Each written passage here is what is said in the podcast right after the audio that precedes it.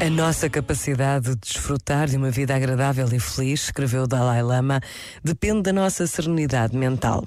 Talvez devesse acrescentar que quando falamos de um estado de espírito calmo ou de paz de espírito, não devemos confundir isso com um estado de insensibilidade ou de apatia.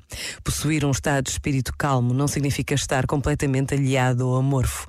A paz de espírito, esse estado de serenidade, tem de estar enraizado na afeição e na compaixão, o que implica um grande nível de sensibilidade e de sentimento.